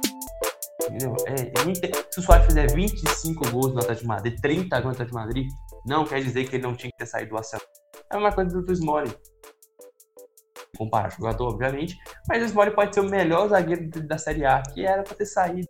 Não era, já acabou, o ciclo se encerrou. O Smolly tem 30 anos também, né? não é tão novo. 31, acho. É, então acabou sendo bem, bem interessante é, os dois lados. Você pagou. Você pagou o salário. Você pagou o Alex Telles, cara. O Alex Telles, exatamente. Pagou o Alex Você pagou o salário do, do, do, do Cavani e sobrou ainda dinheiro. Mas, Boa enfim. E se venda. pintar 5 milhões a mais aí, né? Vai que. Vai que o mundo acabe, né? Então. Mas agora eu vou fazer um quadro rápido aqui com o Vitor. Eu vou citar nomes de jogadores e o Vitor tem que dar uma nota pro time que vendeu ou emprestou e uma nota pro time que adquiriu ou pegou o jogador por empréstimo pra temporada. Pode ser, Vitor? Tá. De 1 a 10. E eu não sei quais são você vai pegar, tá? É, exatamente, ele não sabe. Torreira no Atlético de Madrid. Uh, pro Arsenal 8 e pro Atlético de Madrid 8. Porque se uma vez que você tem Thomas, não precisa de Torreira, né? Exatamente. Uh, Bakayoko no Napoli. Tem valores? Uh, 2 milhões de euros por empréstimo. Ah, tá. 6, 6 pro Chelsea e 7 pro, pro Napoli. É um cara que foi bem no Milan. Já, talvez um problema de adaptação não exista. Ryan Sessegnon no Hoffenheim. Essa foi aleatória. 3 pro, pro Tottenham. Não, não, não vejo sentido nessa negociação. Porque, eh, cara, eu preferia que ele ficasse na Inglaterra, pra falar a verdade. Muito, muita pouca chance para ele. Não é como também que você tenha 300 opções ofensivas ou pela lateral, não é. O Tottenham tem um bom time, mas tem opções, é assim, é, tem poucas opções, né? Não é um elenco muito profundo. E o CCN foi muito pouco utilizado. Então, nota, eu colocar 4. E pro, Hoffenheim foi 9, porque você pegou um cara muito talentoso. Pode fazer um Reis Nelson 2.0 aí tranquilamente. Lembra quando ele tinha 16 anos, ele era visto como um dos melhores laterais do mundo já? Era um bagulho bizarro, cara, bizarro. É, ele era. Tinha, é, ele, é muito, ele é muito promissor, cara. Mais uma aqui, Vitor. Jeff Henry Adelaide emprestado do Lyon pro Nice. Pô, o Lyon nota 5? Porque gastou muita grana nele, não utilizou bem, mas também ficou de mãos atadas quando ele disse que queria jogar, né? O cara intimou o Rudiger. E é muito promissor, muito promissor. E. É eu acho que a opção é cara, né? Acho que é 20 e poucos mil de opção. Mas. É, eu acho que é por aí. Eu vou até, tô até tentando procurar. É 25 milhões de opção. Mas foi uma boa, foi uma boa contratação. Não tá mais duas aqui então para fechar de vez, né? A gente já falou ali do. A gente já falou agora do. do Torreira, falamos do Bakayoko, do Senhon, agora do Adelaide. Mais uma aqui interessante para ti. Essa eu quero. tô ansioso pela tua nota. Willan Ciprien pro Parma. Nossa, que isso ele. Ele, ele, tava, no, ele tava no início ainda? Sim, tava no início ainda. Foi quanto o valor? Foi de. Uh, acho que foi empréstimo. Cara, eu não sabia dessa. O Willan Ciprien foi emprestado. É, deixa eu só ver. Foi empréstimo por 1,5 milhões de euros. Tá, mas assim, foi, eu acho uma boa contratação. É, é um cara que já, já demonstrou muito, muito futebol no início. Ele teve momentos ali de ser um dos melhores meio-campistas da Liga Então, nota 8 também pro Parma. Acho que que vem ali para ser titular. E se jogar o, pelo menos próximo do que jogou no início, sobe o meio campo de patamar. E o Parma deve brigar para não cair esse tempo. A queda foi muito grande em relação à passada e perdeu o Cruzeiro. Sim. Vai ser complicado. E Punice, bom, eu acho que ele estava perdendo um pouco de espaço, né? E com a chegada do Reine, vou colocar a nota 7. Porque foi um empréstimo oneroso, né? Recebeu um pouco de dinheiro. E, e se ele for bem, vai conseguir um dinheirinho bom e ele já teve bons momentos. Então não é como um cara promissor que não rendeu, né? Ele Sim. pode não ter sido o que, se, o que prometia, né, por algum momento, até também teve lesão grave, não... mas é um cara que já, já prestou bom serviço ao clube. Então, ó, vou fechar mais uma com o do Parma aqui também. Darmian do Parma para Inter com um empréstimo com obrigação de compra. Bom, eu, eu coloco a nota 5 para Inter porque é o seguinte: é, não precisava. Acho que não precisava. Você tem D'Ambrosio, que tá bem, né? Tá bem, o D'Ambrosio. Você tem o Azamoa, você tem o Ashley Young, você tem o Kolarov, Bastoni, que pode jogar aberto se precisar. É, tem mais, Perisic. Olha isso, cara. Você tem muita opção. É, tem mais, se bobear, eu tô esquecendo aqui, mas deve ter mais. Hakimi, você pagou 40 milhões de euros no Hakimi. Sim. Então, eu não vi necessidade. Eu acho ele um jogador ok, mas você tinha que ter ter liberado aí o, o, o Azamor e mais alguém, entendeu? É, o Azamor acho que vai sair até, mas. Mas ainda que... assim, né? Porque, porque acho... o é, Damiano é, joga mais de lateral direito. Né? É, é mas o, o Damiano ainda joga mais de lateral direito, né? Que você pensa, o 40 milhões do Hakimi, o Hakimi vai ser titular aí. É muito melhor. Sim. Sim. Então, e o Parma. Né, e o Parma também nota 5, porque ele é titular do Parma, ele fez uma boa temporada. Né? Sim, vai ganhar grana só depois hein? É, então assim, nota 5 também. Você perde um titular ou um cara importante para um, um outro time do, do, campeonato, né? Que não é rival direto, mas é outro time do campeonato. E, e vai para lá para ser reserva. Não, não, vi, não vi muito sentido desse, não. Mas enfim, Vitor, acho que era isso. Nosso podcast grande aqui do Deadline, mas teve muita negociação, ainda faltou mais coisas, faltou Vou, de, vou deixar alguns nomes aqui só para tu saber, mas teve ainda, a gente não falou do Cuisance, né, que acabou indo pro Marseille, a gente não falou do Martinez Quarta, que acabou indo pra Fiorentina, a gente não falou... Nossa, ele é muito bom. E foi, acho que foi 6 milhões com, com bônus, acho que chega a 13 até. Aí teve uns negócios, por exemplo, o Bolfal foi pro, voltou pro Angers, teve o Neruen Pérez indo pro Granada, na Royal Bustos indo pro Girona, teve muito negócio, né? Mas, aliás, o que, que tu achou do, do Bustos no Girona? Interessante, né? Muito interessante, né? Uma pena ser segunda divisão, né? Mas ele, ele é muito bom jogador. Mas pelo que eu vi, o contrato dele tá direto já vinculado com o City Group, então a ideia é, ele é pro City, né? Então... Mas assim, o City Group, ele é. ele. ele. ele pertence a algum clube, certo? Cara, eu acho que. Eu, eu fiquei com essa dúvida também, porque ele tem que estar tá com o contrato vinculado a algum lugar. É porque, filho, fulano contratado ao City Group, ok. Mas ele tem que estar ligado a algum clube, igual aquele time lá da Uruguai. O Deportivo Maldonado. Exato. Ele é um clube. Um clube de empresário. Ah, Tom Bense, aqui. O Coimbra. Pelo E que eu verdade. vi, ele tá vinculado ao Manchester City já. Pelo Interessante. que eu vi, tá uma transfer market diz que ele tá vinculado ao Manchester City.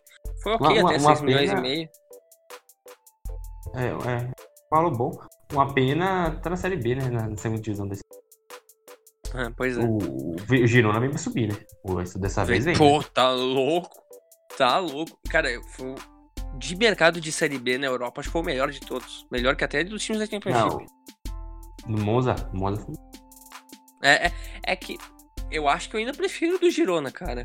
Tu chegou a ver todos os reforços do Girona? Não. Veio. Não, no último dia veio o Cristóforo do, da Fiorentina. Veio o Bustos. Agora fechou o Sila, que tava no Genk. Veio o. O Ian Couto. Montijo Veio. Exatamente. Veio o Murit também, do, que era do, Caraca, do City. Bom, bom mercado, cara. Bernardo Espinosa. Bernardo Espinosa. Exatamente. Então acho que. bah, bom, bom tem, mercado.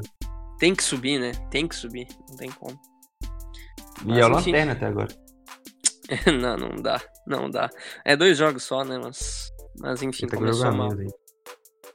Vitor, É, vão acabar, né? fechamos. Porque, pô, duas horas de podcast quase. não, deu uma hora e meia. Uma hora e meia. Mas, ah, a galera tava com saudade, né? Eu espero, ao menos. Pô, mas foi bom, foi bom papo.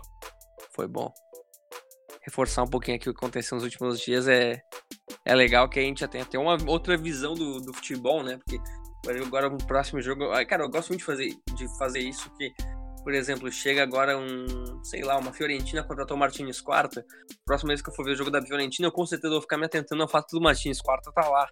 Ou agora, por exemplo, o Paris Saint-Germain contratou o Moisiquinha, agora eu vou ver o cara entrando no segundo tempo, com certeza vou prestar atenção em como é que ele tá também. Então, esses negócios pequenos, assim, que tu não presta atenção numa hora, quando tu fala sobre ele e tu vê um jogo, tu presta atenção e tu, opa, isso aqui é interessante, isso aqui é uma mudança da última temporada e, e tu fica interessado, né? Eu, eu, ao menos, agora tô vendo mais jogos, então acho que é, foi, foi legal esse deadline pra mexer um pouquinho no mundo do futebol, né, Vitor? Muito bom e, e- e contratações que dá o que falar, né? Assim, igual você falou, tem muita coisa para que a gente não, não, vai, não vai abordar, mas contratações de times pequenos da, da Espanha, né? nessa crise, tendo que inovar. E fora que tem ainda Vários. bastante jogadores é, sem contrato, né? Pô, tem, tem alguns. Agora tava até. A lista diminuiu até, porque agora no primeiro, no segundo dia da janela já fecharam bastante. Mas ainda tem jogadores, por exemplo, o Welbeck tá sem time, o Wilshere tá sem time, o E Ezequiel fora caras que Garay estão tá fora do- dos planos, né? Por exemplo, o Sérgio Romero, do Manchester United. Exatamente. Porque tem, tem ligas, por exemplo, a Rússia ainda tá aberta, então dá pra ter negociação por lá. Ó, outro jogador E é do tu Brasil, mencionou- vai abrir, né? Vai abrir. O Asamoah tá sem contrato. Tá, tá sem contrato. Já rescindiu com, com a Inter. E tem o Mandzukic ainda, né? Tá sem time. Vai pintar no Brasil, hein? Bah. Mandzukic no Botafogo amanhã. Antônio Valência, cara. Tava, tava falando ali ele no Vasco. Vai saber Ah. também. Vai saber. Balotelli. Tá sem time também. Tem uma listinha grande até. Tem uma listinha grande. Mas enfim, vamos lá, Vitor. deixar os recadinhos de sempre, né? É, primeiramente, é, deixar citar nossos perfis, né? O arroba Futebol, notícias diárias, é, resultados, brasileirão, resultados das principais ligas europeias, jogos também. O Guia Futebol Plus todos os dias também sendo atualizado. E é o de sempre, já estão acostumados. Agradeço a todos que ouviram até aqui até Também agradeço a todos que ouviram até aqui. Baita podcast pra gente voltar aqui. A gente. Vitor, faz uma promessa aqui pro público que a gente vai ter que voltar a gravar, porque, cara, não dá pra ficar tanto tempo sem gravar, né? Ficou um mês agora de novo. A gente, a gente gravou acho que uns três, e aí a gente parou de novo. Então agora a gente tem que voltar. Mas perdão aí a todos pela, por essa pausa rápida. Já reforçando aqui a campanha Yaya Sanogo no Vasco. E. Tá, tá ali, tá ali no mercado. E fez uma boa temporada pelo Toulouse, eu queria só falar isso. Mas. Enfim, Infelizmente não pintou o Cavani no Grêmio. não, não pintou, mas quem sabe Sanogo, né? Sanogo. Mas, enfim, estamos disponíveis sempre no Apple Podcast, no Spotify, no SoundCloud, no Deezer, no Castbox e todas essas que vocês já sabem. arroba o Guia do Futebol no Twitter. Estamos fazendo alguns momentos legais de alguns conteúdos que a gente já fez previamente no Guia do Futebol Plus. Então deem uma olhada lá, conteúdo muito legal para vocês. Era isso. Esse foi mais um podcast